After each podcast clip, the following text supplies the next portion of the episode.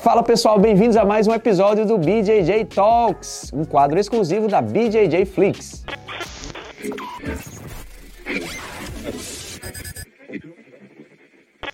Antes de começar o nosso episódio de hoje, eu peço você para curtir, compartilhar esse vídeo e também se inscrever no canal. Clica ali no sininho, ó, porque toda semana você vai ser avisado quando um novo episódio estiver no ar. No episódio de hoje, teremos uma presença super especial. Tô até a caráter, eu já vim com a roupa, já mudei a cor do cenário, ó, tudo vermelho, porque hoje a gente vai receber o atual campeão absoluto do ADCC. E Yuri Simões, bem-vindo, obrigado pela sua presença. Fala, galera. Foi um prazer estar aqui falando com você, com a galera do DJ Flix. Massa, grande Yuri. Yuri, eu vi uma foto um dia desse, cara. Você com o Verdun, você pequenininho lá. Que, que foto é aquela? Conta aí. Então, cara, eu conheço o Verdun já tem muito tempo, porque a academia que eu comecei a treinar jiu-jitsu, o meu professor na época, o Maurição, ele, na verdade, já ele faleceu e tal, ele era o dono daquela marca Hunter Fightwear, e ele Sim. era o treinador do Fabrício também. Ele era o professor ah. do Fabrício, na época do Márcio Corleta. Uhum. Era, era todo do mesmo time. Então, é, conheci o Verdun assim, ele era o cara da, do time na época. E eu era só uma criança que tinha um sonho, né? De uhum. Um dia viver do jiu-jitsu, viver da, das artes marciais, enfim. Uhum. Ele sempre foi um exemplo, assim, por muito grande assim, além de um exemplo como atleta, como pessoa, assim, é um cara fenomenal. Todo mundo que tem a oportunidade de conhecer o Fabrício, pô, com certeza vai falar a mesma coisa. Que massa, cara, que massa. E nessa época que você treinava com ele lá, tinha mais alguém é, que tá lutando hoje aí, que tá nas cabeças também, nessa época, não? Então, cara, na época tinha, né, nesse time aí que eu que era, cara, na época era Winner, Winner Betting, eu acho o nome do time na época, que era o Maurição e o Silvio Bering, que era o dono da equipe, aí tinha o, o Mário Reis, tinha o Corleta, tinha o Verdun, eles, eles eram os caras que né, eram os caras da equipe quando eu era moleque. Né? Aí depois que meu professor faleceu quando eu tinha 16 anos, eu fui para treinar com o Ricardo Vieira, que na época era Brasa, e Sim. acabou virando checkmate, entendeu? É. Mas, é... cara, na época que eu, tipo assim, de juvenil, tem muita galera que eu lembro que, pô, competia que hoje em dia, é, pô, também tá mandando bem. Por exemplo, o Bochecha da mesma época de juvenil do que eu, mas não era do meu time, assim, passou, a gente passou a ser do mesmo time depois, acho que uhum. da faixa roxa e tal, mas é da mesma época de competição, assim, juvenil e tal, ele competia. E tinha muita gente dura que parou, né, cara? Tem muito, tem um time de moleques que chegavam na final e tal e acabaram, tipo, é, escolhendo outras profissões, né? Sei lá, a vida mesmo acontece, a pessoa tem que. Sim. acaba né, mudando de trajetória. caminho, né? E, e, e mudando de, de, trajetória, assim, você já pensou em fazer alguma outra coisa assim? Já passou pela sua cabeça ou não? Sempre quis ser lutador? sempre quis viver do jiu-jitsu, né, da, das artes marciais. Assim, quando, quando eu estava para terminar o segundo grau, eu estava na dúvida se eu faria, faz, faria biologia ou não, que era uma coisa que eu né, sempre curti e tal, mas eu, tipo assim, acabou que o jiu-jitsu pesou mais, eu falei, ah, vou, vou continuar.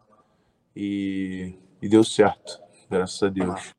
Massa. E essa, essa coisa do kimono, sem kimono, né?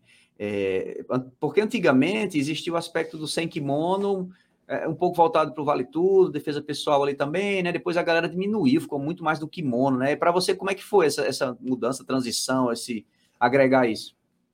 Então, cara, eu acho que como você falou aí, por causa da defesa pessoal e tal, eu, eu vim numa escola de muita é, tradição, assim, muita base, jiu-jitsu de base. Então a gente treinava sem kimono, treinava defesa pessoal, treinava de kimono. Então, isso aí, já desde que eu sou criança, isso era uma coisa normal de tirar o kimono, a parte de cima do kimono e treinar. Isso, boa. Então, apesar de eu sempre competir, assim, de eu competir mais, principalmente do juvenil, eu digo do juvenil, porque quando começa a ficar mais séria a competição e tal, do juvenil, assim, por assim, até chegar na faixa preta, é, eu competi mais de kimono, né? Tipo, hum. competi alguns campeonatos sem kimono, manda, mandava bem, mas eu não percebia que, tipo assim, era uma coisa que é, fazia mais sentido para mim, assim, né? Eu me conectava melhor com o Sem Kimono, ainda não percebia isso, mas eu lembro que quando eu era juvenil ainda, eu lutei um campeonato que tinha um faixa roxa no campeonato, na final eu ganhei no faixa roxa, o cara já era faixa roxa, tinha medalhado na Copa do Mundo, no Mundial, e eu ainda era juvenil, tipo, o Sem Kimono sempre foi uma coisa que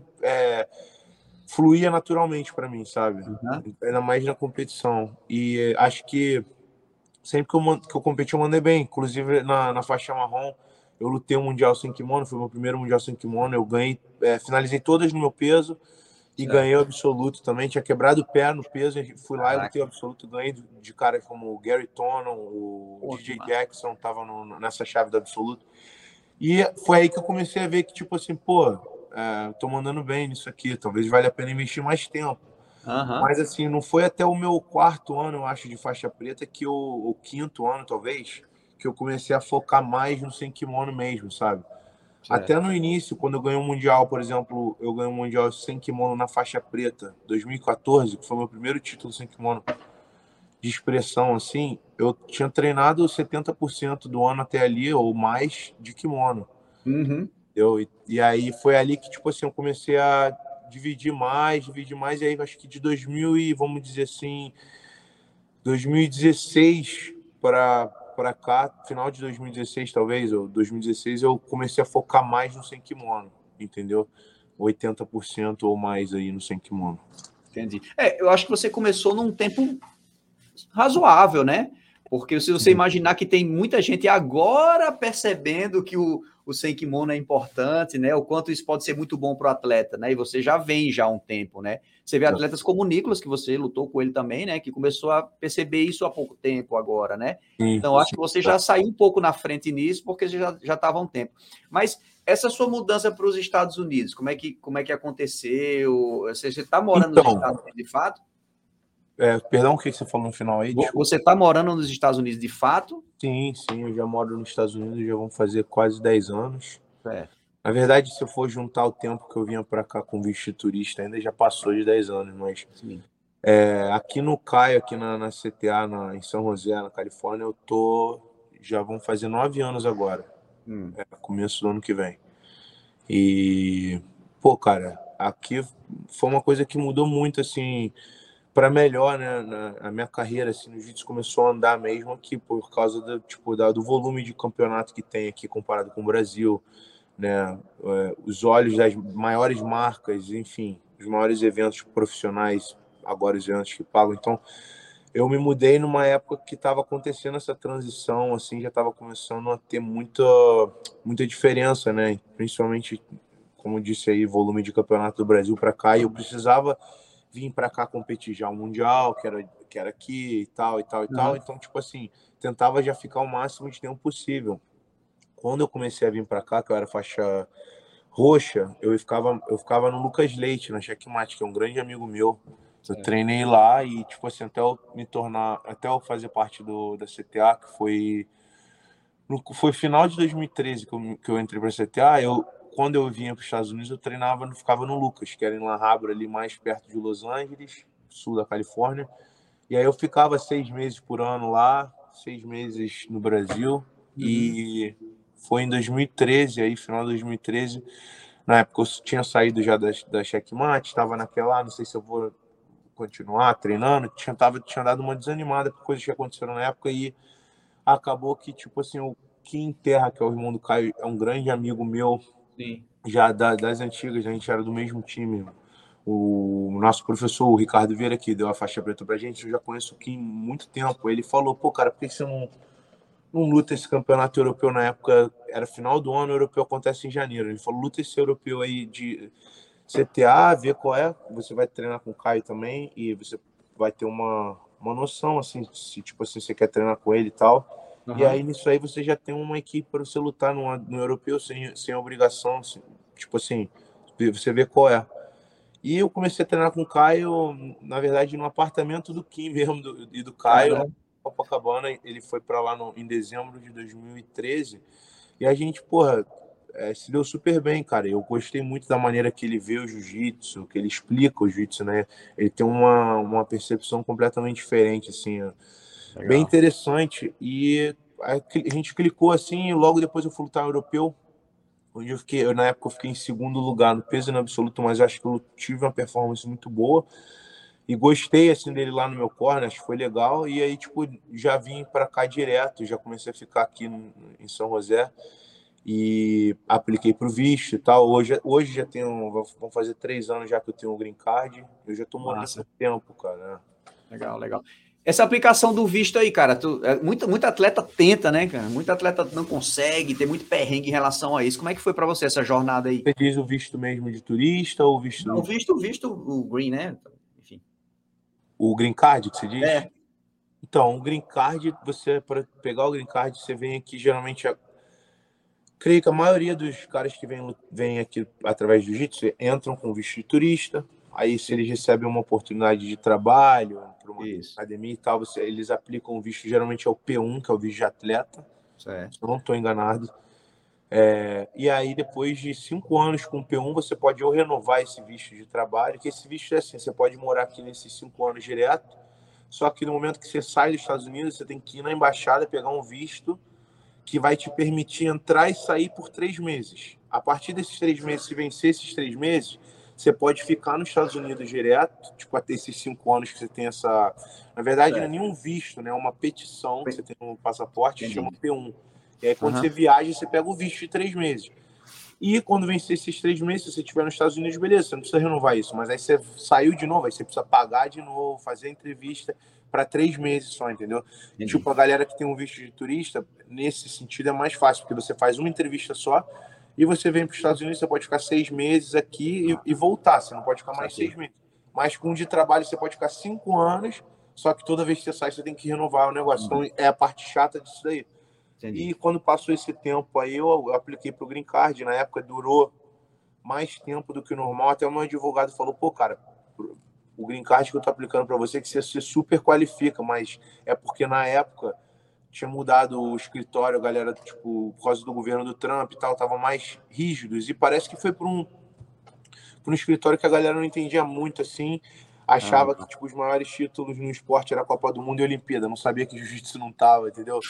E aí, quando mudou já de escritório, já foi aprovado, só que tava demorando bastante, cara. Eu tenho vários amigos que, que conseguiram um green card, tipo assim, com seis meses de aplicação, sabe? Eles já tinham um green card. E hum. comigo, cara, durou duraram três anos por causa desse negócio de Covid, que eu peguei Covid e, e o, essa parada que eu te falei do governo também que mudou, ficou mais rígido. Eu nem culpo também o governo por isso, não. Mas assim, o que eu te falei, eu estava bem qualificado pelo green card que eu estava aplicando e mesmo assim durou esse tempo todo. Mas aí valeu a pena, passou o perrengue, agora eu já tô com, com o green card na mão. Massa, massa. E você falou pra gente aqui antes de começar que estava se mudando. Você vai se mudar para onde? Pois é, cara, eu tô indo para Singapura no final do ano. Eu tô indo treino, eu tô indo dar aula lá e assumi o programa de grappling na academia Pineapple MMA. É, em Singapura é um time novo aí, mas o cara, o dono da, da, do time, o Nigel, ele tem pô, umas ideias bem inovadoras, assim, ideias que grandes assim, de, de meio que revolucionar as artes marciais ali no sudo, sudoeste da Ásia, né? Então, pô, é legal estar tá fazendo parte de um projeto grande desses e é uma coisa que, pô, vai ser uma grande mudança na minha vida e tal, mas é, eu gosto disso, de novos desafios, eu acho legal, eu acho que está na hora também de eu fazer algo a, além de ser atleta, sabe? Eu ainda Sim. quero ser atleta por anos assim, mas ainda eu já hoje eu quero tentar fazer outras coisas também, entendeu? Uhum. Eu me considero, considero qualificado para isso também. Massa. Cara, você, é, quando você é campeão, abre muita porta também, né? Sim, verdade. Mas na verdade, esse negócio de Singapura eu já tinha acertado antes, de, antes do DCC. Uhum. E já, eu só não tinha falado nada porque tava focado no, no DCC mesmo. Eu até tava falando com um cara que nem, tipo, assinei o contrato já antes do DCC e tal, mas nem queria falar muito sobre a parada para mim não desfocar. Certo. E aí a gente depois discutiu mais detalhes assim e tal, mas assim, é, com certeza, respondendo a sua pergunta, ganhar um campeonato do calibre da DCC, um título que não é absoluto, com certeza abre muitas portas, sim. É, eu vi a diferença, assim, eu já tinha sido campeão, que eu não te falei, mundial, ADCC e tal, mas, assim, um título absoluto. E eu acho que ainda mais nesse ADCC, que foi um, um evento, assim, porra, revolucionário, assim, acho que no, no grappling, foi, foi bem legal ganhar esse título. É, esse, esse ADCC ele marcou a história, né? Então foi um evento realmente diferente, né? E você que já participou de outros, você conseguiu perceber bem a diferença de um para o outro, né? Com certeza, cara. Com certeza. Foi, assim, incomparável em termos de pessoas, assim, telespectadores lá mesmo. Aliás, espectadores, né? Sei lá, como é que fala? Telespectadores Não, pela espectador. televisão. É, na verdade, tiveram os dois, né? Porque teve o pessoal É, do é, e teve o pessoal presencial. Do, do live stream também. Mas muita gente, cara, acho que eram 11 mil pessoas lá ou É, mais. foi e mais, foi mais, foi muitos mais. stands de marca, tipo, de grappling, muita gente influente, assim, que nem Joe Rogan assistindo Sim. o evento lá ao vivo, Ao vivo, atores né? de Hollywood lá e tal, Sim, pessoas bem influentes, assim, nos Estados Unidos, no mundo inteiro. Então é legal, né, trazer trazer os olhos assim de fora de, né, de pessoas e, marcas e tal bem influentes no mundo, Sim. trazer esses olhares para o nosso esporte que né, não foi o caso por muito tempo. Então acho que está na hora da gente Uhum. né, receber o, a atenção e o valor que eu acho que a gente pô, se sacrifica tanto quanto, se não mais, do que a maioria dos atletas de outras modalidades, cara. É, não é fácil treinar para isso e tal. E tipo, a gente faz por amor, né? Porque o dinheiro não.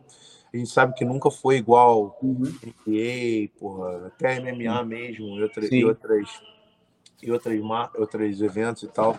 Sim. Mas eu acho que tipo tá no caminho certo agora, tá começando a andar e é legal fazer parte desse momento assim de transição, né? Aham. É, e um evento como esse, ele acaba que impacta toda a comunidade, né? Não é nem só o atleta que participa. Porque quando acontece um evento como esse, existe até um movimento nas academias, né? As pessoas ficam com vontade de treinar porque mostrou para um amigo, o amigo nunca tinha treinado, mas viu o evento, achou legal, começa a treinar também, né? Com certeza, cara. É, com certeza foi uma coisa que trouxe muita, muita atenção para o esporte. E eu tipo, cos- costumo usar, é, como é que se fala? É, expressão fora da bolha, assim. A galera é, é, trouxe o olhar de pessoas fora da Aham. bolha, né?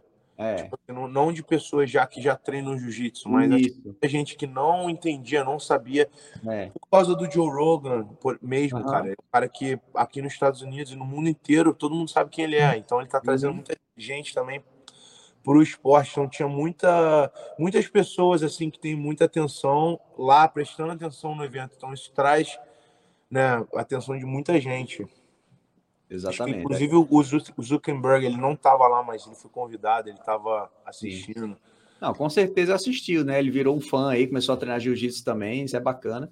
E a gente viu muita gente lá, soube de muitas histórias de pessoas que não treinavam, mas que foram lá acompanhar, porque acabou que se tornou um show, não é? Não é um evento só de luta, né? Sim, com É um certeza. entretenimento, de fato, né? Um entretenimento, exatamente. Pô, o Bruce Buffer lá no Foi massa, né? aquela mulher do Pride, esqueci o nome dela. É, a voz é. lá. Lenny Hart. Cara, É. e, e- e- e na preparação, Yuri, correu tudo bem ou teve perrengues? Porque tem muitos perrengues Não, nunca, vezes, nunca né? corre bem nada bem na preparação para o DCC. Cara, preparação para o DCC é, é, a, é a mais puxada assim de qualquer evento que eu já lutei na minha vida. É, porque os, os- as lutas, os o tempo de duração das lutas é, é muito longo, né? Começa ali nos 10 minutos. Todas as minhas lutas foram por overtime, então foram 15 minutos nas lutas normais. E aí, tirando a final, que não foi por overtime, mas são 20 minutos, né? A final do absoluto. Então, é muito tempo. A gente sabe que é muito tempo lutando, lutando contra os melhores do mundo. Então, você não pode fazer uma preparação normal, porque você vai estar você vai estar lutando na exaustão, sabe? Às vezes é, é complicado, tipo assim, eu já tive problemas, por exemplo, não problema, mas discussões com preparadores físicos e coisas assim, em tempos passados, por, por eles não entenderem. ah, Tipo assim, a gente. Lógico que você tem que respeitar o corpo, você tem que treinar com inteligência, você tem que descansar, mas, cara, tem que ser muito no limite, porque você não vai estar. você vai estar no limite completamente num, num campeonato igual a DCC. Então você precisa de uma pessoa que entenda isso, sabe? Não tem que seguir muito, seguir também 100% só o livro, o livrinho ali e, faz, e fazer como tá no papel. É uma coisa diferente. Você tem que Aham. chegar a limites que seu corpo não está acostumado e você tem que reproduzir isso no treino, porque se você for deixar para reproduzir isso no num evento que nem o ADCC, cara, você não vai estar preparado para isso. Então, cara, esse é eu, eu também costumo dizer que tipo eu acho que isso no, no esporte em geral, né? Principalmente, eu acho, no mundo, no ramo das artes marciais e eu acho, para mim, assim, mais especificamente pro ADCC, Aham. eu costumo dizer que você tem que se recriar. Porque, por exemplo, eu ganhei o ADCC em 2015 e foi meu primeiro evento para aquele evento eu já tive que me recriar, porque foi uma coisa que eu nunca me preparei para um evento de grappling, onde você não podia puxar para guarda. Então, para aquele evento eu já tive que dar uma lapidada sinistra, assim, e uma recriada para mim lutar numa coisa que eu nunca tinha lutado antes. E era um sonho meu. Quando eu vim em 2017, eu estava vindo de uma cirurgia que, cara, muita gente se aposenta com, esse, com essa cirurgia, sabe? E eu, eu acho que foram oito meses antes da cirurgia, o médico estava falando assim: não, esquece, nessa época aí você vai estar tá podendo voltar a lutar, você vai estar tá podendo voltar a treinar. Na uhum. época que for a DCC, você vai estar tá podendo voltar a treinar forte. E aí, quando ele médico saiu, tipo assim, eu falei para minha mãe, assim, eu tava até para renegociar o contrato com, na época com o meu patrocínio, e tava falando que ia lutar a DCC, e o médico veio e me falou isso. Eu falei para minha mãe, não, esse médico não sabe de nada. E, tipo assim, oito meses depois, eu lutei o ADCC e fui campeão. E porque, de novo, eu tive que me recriar. Tipo, depois que eu saí da cirurgia, cara, todo santo dia eu fazia fisioterapia. Não tinha um dia que eu não fazia parada. Era uma mudança, assim, de, de porra, muito de centímetros assim por semana, tipo, Entendi. milímetros. Porra, tô um pouquinho melhor essa semana na perna e tal. Mas foi a coisa que a consistência fez a diferença. E, cara, quando foram Nossa. três meses antes, eu tentei fazer coisas que eu não tinha feito. Quando eu tava 100% no, no ADCC anterior que eu tinha vencido. E eu acho que essa mentalidade me ajudou, sabe, cara? 2019 eu não fui campeão, mas tentei implementar a mesma situação. Eu tive uma lesão muito séria quando foram três semanas antes do evento, três semanas e meia, eu tive um tipo semi-rompimento do bíceps, assim. Inclusive, na época, eu tive que sair daquele GP da IBJJF no Hungria.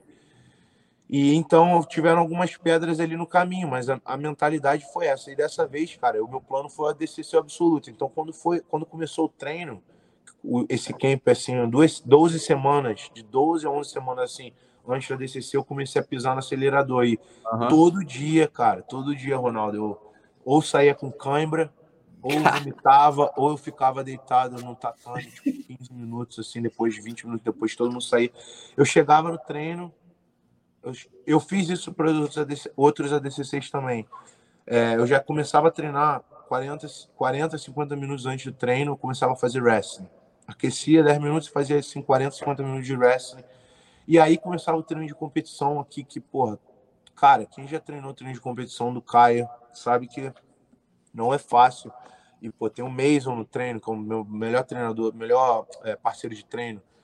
Aí ele também lutou a DCC duríssimo. Então era todo dia, ele tava ali no, no tatame. Tinha, tem outros caras muito duros que a galera não conhece, mas que treinam aqui com a gente da uhum. região é, caras do wrestling que vêm de outros, outros times. Eu mesmo vou, pro, às vezes, no Daniel Cormier, na wrestling, na IKA, tem caras de alto nível lá dessa, dessa área, né? Que também é uhum. grappling, né? Também sim, é sim. Então, uhum. todo dia, cara, era aquele treino assim, muito além do limite, muito além do, do, do que é o certo, entendeu? E o descanso, bicho. que para descansar assim, todo dia fazendo isso é foda. Cara, o descanso era no domingo. E, tipo assim, eu fazia três horas de. Eu fazia três horas de treino entre wrestling e treino de competição. E aí descansava seis horas, tipo assim, sem treinar, assim. Eu assistia vídeo de luta e tal, mas eu, até eu fazer a preparação. E a preparação durava entre uma hora e uma hora e meia. Até uma hora e quarenta e cinco, às vezes, sabe? É, quando foi chegando perto do ADCC, foi diminuindo o tempo, aumentando a intensidade. Mas porra, também é uma preparação muito sinistra. E eu suo muito, cara. Eu nunca vi alguém que sua tanto quanto eu. Eu tenho que tomar muita água para ficar hidratado, cara. Então, tipo assim, é, você tem que falar com as pessoas que treinam comigo para você acreditar o quanto que eu suo. É, é, bizarro. Isso era uma coisa que, tipo, tava me atrapalhando, porque eu tinha que o tempo todo estar tá me hidratando muito, assim. Entendi. Se você. É, um, é uma coisa pequena, mas se eu, se eu ignorasse até esse fator da hidratação, Não. podia afetar tudo, sabe? Então, foi bem puxado o treino, cara. Mas, assim, eu acho que não, não poderia ser diferente, sabe? Você saiu inteiro do evento? Ah, cara, saí. Vou te falar, cara, eu saí. Já lutei outras ADC... Eu lutei outros ADCCs também que eu lutei bastante tempo. Eu lutei muito, esse, esse foi um dos, um dos que eu lutei mais tempo. Uhum. Mas, assim, o meu pescoço estava triturado, né? Mas tirando isso, assim, cara, não, eu lesão saí grave, bem né? inteiro. É. Porque é foda, a galera quebra o pé, quebra o ombro, desloca não sei o que, e vai lutar e sai só. É, é verdade.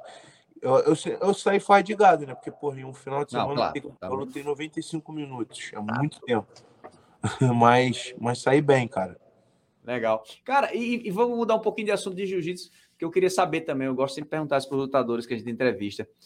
Cara, o que tu gosta de fazer fora jiu-jitsu, fora luta? Ah, cara, várias coisas. Eu gosto muito de viajar. Ah, gosto algum fazer hobby trilha, assim? natureza, mar, qualquer coisa relacionada ao mar, assim. Até já arrisquei tentar pegar umas ondas, mas eu sou um faixa branca sem grau nenhum mesmo, perdido. Mas, pô, cara, é, viajar, é, sei lá, aprender outros idiomas, outras culturas, coisas assim. Eu, eu, gosto, gosto de música. Às vezes, tipo, se não tiver campeonato, eu, eu gosto de sair também. Não é muito a minha praia para balada e tal, mas assim, ninguém é de ferro também. Às vezes passa uma balada também, não é uma coisa que sim, passa, sim, um, passa um campeonato, assim, não, uma coisa que também não, tu não vai morrer porque tu vai numa balada curtir às vezes. Uhum. É, sei lá, é, videogame, me amarro jogar videogame. Porra, muita coisa, cara. Mas assim, no geral, eu sou um cara que eu, eu curto esporte. Assim, no final de semana, às vezes eu vou dar uma nadada, eu vou malhar por, porque eu gosto mesmo de fazer isso, sabe? Entendi. E é isso, cara. Você falou de música, que música que você escuta? Escuta tudo? Tudo, cara. De reggae até heavy metal, Massa. hip hop. Eu sou bem, assim, eu não tenho muita, muita frescura com música, não. cara, e mudança de cultura? Você sentiu alguma coisa? Assim, o que, que você sente mais falta do Brasil? Ah, cara, acho que do Brasil a família, os amigos e a comida. Só isso. com feijão. É, é isso aí. O arroz com feijão, açaí, porra, todo dia. Porra. Ah, praia, várias coisas, né? Quando você vai lembrando assim, mas. Cara, hoje eu não me vejo morando no Brasil. Eu, eu sempre sinto a saudade de ir no Brasil e vou todo ano. Mas eu não sei, acho que no momento eu não moraria no Brasil, até pelo lance das, dos campeonatos e tal. As coisas estão acontecendo mais fora. Sim. Só que no futuro eu não sei, cara. De repente, porra, daqui a alguns anos eu posso estar te falando uma coisa completamente diferente. Claro, claro, claro, claro. É, e, e, assim, em relação aos eventos e tudo, né? O ADCC ele vai começar a fazer os Opens ao redor do mundo, inclusive no Brasil também. E queria saber da sua opinião, assim, em relação a isso, porque o, hoje o, o, brasileiro não luta muito sem kimono, né? As academias também não treinam muito, é sempre um horáriozinho ali separado, alguma coisa assim. O que, que você acha? Acha que com a introdução desses eventos do Brasil, você acha que isso vai começar a fomentar mais, vai ser importante para o esporte? Com certeza, eu acho que a, gente ainda vai, a gente ainda está no começo do efeito desse último ADCC, as coisas ainda vão acontecendo assim, eu acho que ainda vão desenrolando mais ainda depois desse ADCC, e eu acho que isso vai impactar ainda bastante, só o, o evento do ADCC mesmo, eu acho que adicionando esses Opens, acho que vai ser melhor ainda, vai continuar com, com o impulso do, né, do ADCC legal. Uhum. Eu acho que tipo, o próximo evento tá todo mundo falando que vai ser maior ainda. Então acho que tudo isso, cara, vai fazer com certeza com que o, o no-gi no Brasil cresça, assim, o grappling cresça bastante. E acho que só tem a ajudar, assim. Né? A galera vai, vai botar mais foco no, no, no Senkimono, tanto os atletas quanto os eventos, quanto, tipo, acho que surgirão também talvez novos eventos baseados nesse nessa mudança assim de foco e tal. E uhum. acho que é mais entre, como é que se fala, é mais é, interessante pro é mais interessante pro, pro público, eu acho, no gear, principalmente uhum. o grappling quando você está falando de qualquer chave de calcanhar, chave de coluna, bate-estaca, é, é, tudo que vale no grappling mesmo, né? Eu acho que se torna mais interessante, é uma coisa mais realística também pelas pegadas serem similares, por exemplo, do MMA, numa situação real. Não tô tirando nenhum mérito do, do kimono, cara. Eu vou claro. sempre amar o jiu-jitsu de kimono. Eu acho que, tipo assim, diferente dessa galera que tá mandando bem no, no sem kimono, eu sou um dos caras que. Eu tenho título também de kimono, tá ligado? Eu, eu, eu sempre competi no, no, kimono e tenho grandes títulos de kimono, mas acaba que meus títulos de kimono são bem maiores. Sim. Só que, tipo, se você for olhar, eu ganhei mundial em todas as faixas, tirando a faixa preta que eu fiquei em terceiro em dois mundiais Pô, medalhinha no europeu, ganhei dois pan-americanos de kimono. Então tem muita gente que treina só de kimono e não ganhou a vida inteira. títulos, sabe? Mas assim, a galera acaba esquecendo que eu, que eu também competi no kimono. Sim, sim. Pelo meu título sem kimono, meio que botar uma sombra no meu título de kimono. Mas é, eu sempre amei o, o, o kimono, sempre vou amar, mas eu tô falando assim, fato, né? Eu acho que é mais assim, é um esporte mais dinâmico, é um esporte mais interessante o, o no-gi. Sim. É, cara, e isso que você falou, né? É, por exemplo, você pegar muitos americanos desses aí que estão nas cabeças do sem kimono, eles passaram praticamente a vida inteira só treinando sem kimono. Exatamente. Né? Então, os brasileiros que estão aí na cabeça, você, o Nicolas, o Mika, por exemplo, os meninos ali, sempre treinaram e lutaram com kimono. Então, eles dividiram ali, né, a carreira deles com kimono também. Exatamente. Imagina se todos vocês estivessem treinando sem kimono a vida inteira, né? É, com certeza. Essa aí vai ser a próxima geração, né? Talvez os, uhum. as criancinhas agora aí que estão focando mais sem kimono, é, a é. gente vai ver o resultado disso, né? Do que é uma, uma, uma vida desde, desde criancinha até você Isso. chegar na idade né, adulta, você treinando só aquela modalidade. Eu acho que com certeza vai ser revolucionário, assim, essa, é. essa nova onda aí que vem crescendo aqui. Uhum. A gente tá prestando atenção. É, o, o, o, o BJ Stars, né? Eles, eles faziam muito mais lutas de kimono, né? Agora a gente tem notado que há meio que uma divisão ali também, né? A gente tem é, é, introduzido aí, faz, faz pouco tempo, na verdade, que eles começaram a introduzir um pouco mais, né? Do, do sem kimono. E eu acho que vai ser uma tendência realmente no Brasil, e isso é bom, porque, até falando de mercado, né? Não sei o que, que você acha aí também, mas é, abre outras possibilidades para as academias, né? Então teria que ver se as academias já estão trabalhando isso de uma forma mais eficiente para receber essa demanda, né? Que vai começar a acontecer. Né? Com certeza. É, eu acho que é uma coisa que vai mudando, assim, é, um vai mudando de acordo com o outro. Acho que à medida que as academias vão vendo crescimento, eles vão botando mais aulas em kimono. Uhum. Os atletas, né, ou a galera da academia vai treinando mais, mais sem kimono, porque também tem que ter uma demanda na academia, né? Porque também tem muita academia que a galera sim. não gosta de treinar sem kimono. Então sim, não adianta sim, o professor chegar lá e mudar, porque ele vai tomar prejuízo. Mas assim, eu acho que é uma coisa que vai, vai, vai crescendo de acordo com, né, com esse, impacto uhum. aí da DCC, dos ADCCs Open, da mídia, de tudo assim. Acho que talvez nos próximos dois anos já vai ser uma coisa bem diferente, cara. Sim, eu acredito que sim. Eu acredito que sim. Porque o salto que deu agora com o com esse último ADCC, foi perceptível assim nas pessoas, né? Sim, né? Acho que muita galera falou desse evento. É. Cara, chegaram algumas perguntas aqui lá no Instagram, eu vou fazer aqui para você. Talvez tenha alguma aqui que você já tenha respondido, mas vamos lá. É, essa aqui, por exemplo, nas horas vagas, né? Você gosta de fazer o quê? Aí Sim, já respondeu. Essa você já respondeu. Se você fosse participar de uma luta casada agora, qual seria a sua música de entrada? Ó. Caraca, qual seria a minha música? Cara, eu iria com Flower da banda Mob. Essa é uma música. Mob. Massa. Tá respondido. Ah, dos lugares que você viajou por causa do jiu-jitsu, qual é que você mais gostou? Pô, essa é difícil, cara, porque cada lugar é especial legal, né? de cada maneira, sabe?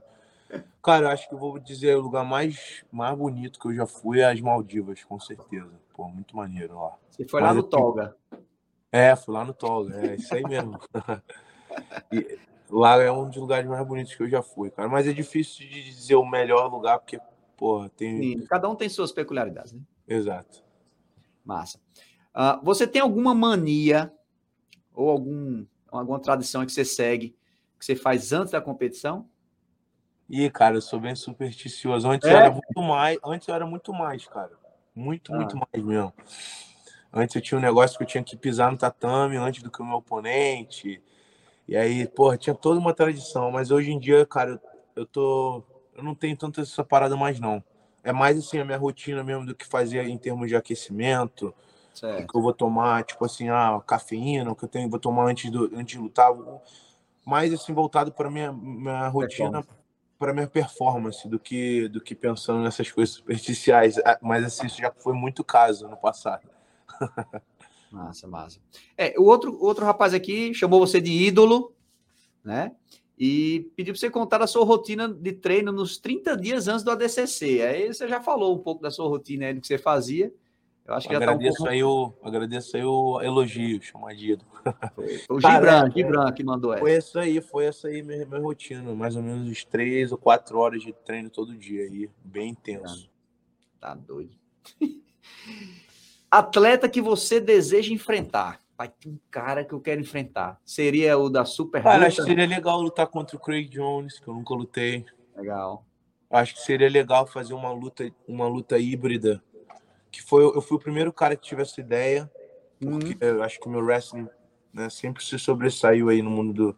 Minha, minha parte em pé, né, mistura de wrestling com judô, etc., sempre se sobressaiu no grappling. eu tive essa ideia de fazer luta com uma luta híbrida, de regra híbrida. Aí, eu, na época, o Gordon Ryan acabou fazendo essa luta com o pé. É, esqueci o nome do maluco, e depois com aquele Bo Nico.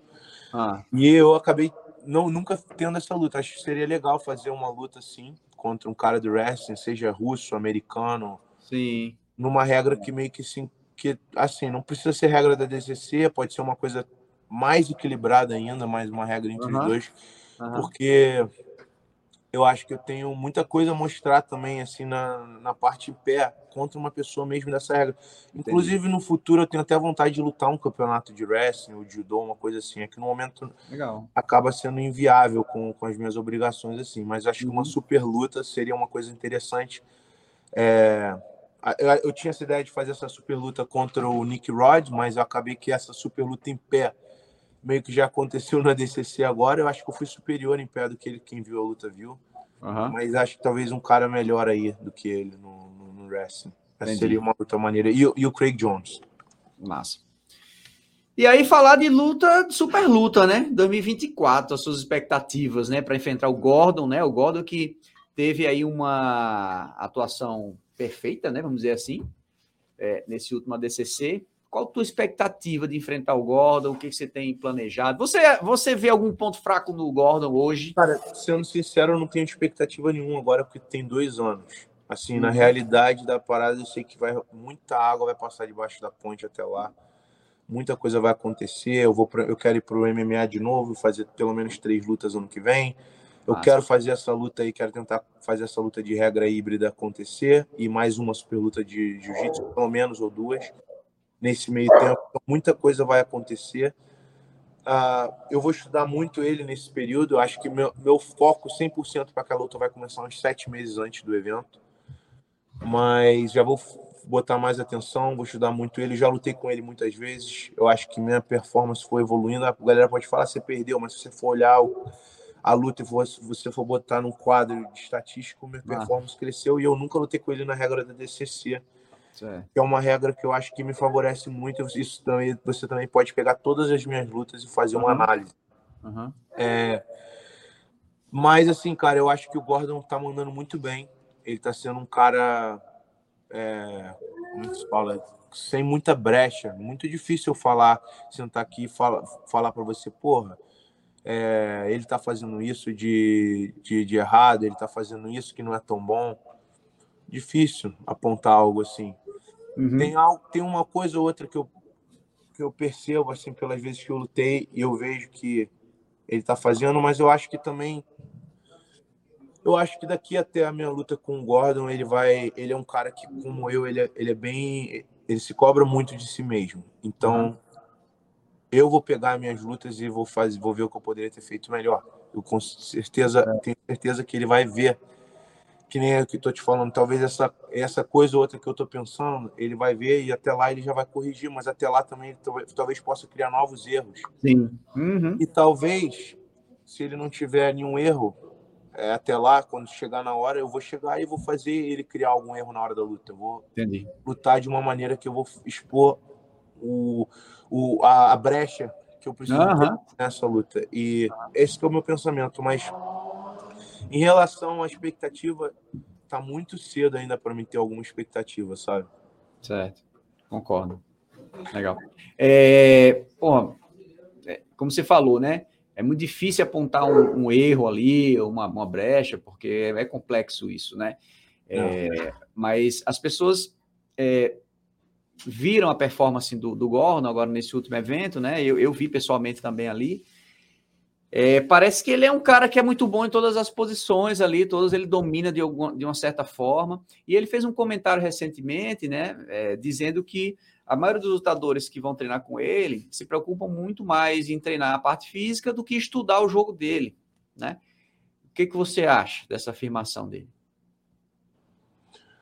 Acho correto. Acho que muita gente se preocupa muito na, na, parte física. Não é o meu caso, então para mim uhum. isso não me afeta nem um pouco, mas acho que é, no, no, geral, se você for observar, 90% dos atletas eles se preocupam com isso sim.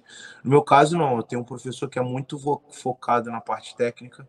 Inclusive, o nosso lema uhum. da nossa academia é Technique Conquers All, é, tipo, uhum. a técnica conquista tudo. Sim. Então, meu professor é muito, nos cobra muito nessa parte e nos orienta muito. Ele tem muito treino focado nisso. Legal. É, né? Acho que tipo assim, os meus resultados no no são um perfeito exemplo disso, né? É, agora, em outro, por outro lado, eu também procuro assim, dar muita ênfase na minha parte física, como o próprio Gordon Ryan também faz muito na parte física dele. Eu acho que é, hoje em dia, para você obter os melhores resultados no, profissionalmente no grappling, ninguém mais está de bobeira, tem muita informação, acesso fácil à informação, muita competição, então você tem que fazer o melhor em tudo, não só na parte técnica, estudar é, estratégia e tudo isso, mas como, como na parte física, mental. Eu tenho é, psicólogo, psicólogo esportista, esportivo também, que me ajuda muito. Então, acho que todo você tem que olhar por todo ângulo, descanso na hora certa, Sim. né? É, suplementação, alimentação, porra, tudo, cara. Não, você não pode. Acho que tudo tem que ser high level, tudo tem que ser né, classe A, assim, teu, teu foco tem que, você tem que dar o melhor possível. Então, uhum. é, eu acho, eu pego o que ele falou e vou além. Eu acho que, eu acho que não é nem só a parte técnica, nem a física, é mental, é tudo. Né? Total, perfeito, concordo também. Pô, Yuri, queria agradecer você, cara. Foi massa o papo com você hoje aí. Você, pô, correu para cá, correu para lá, foi para todo canto para pegar um sinal aí pô, pela Califórnia. Pô, eu, eu que agradeço aí a oportunidade, Ronaldo. Obrigado aí, BG Flix.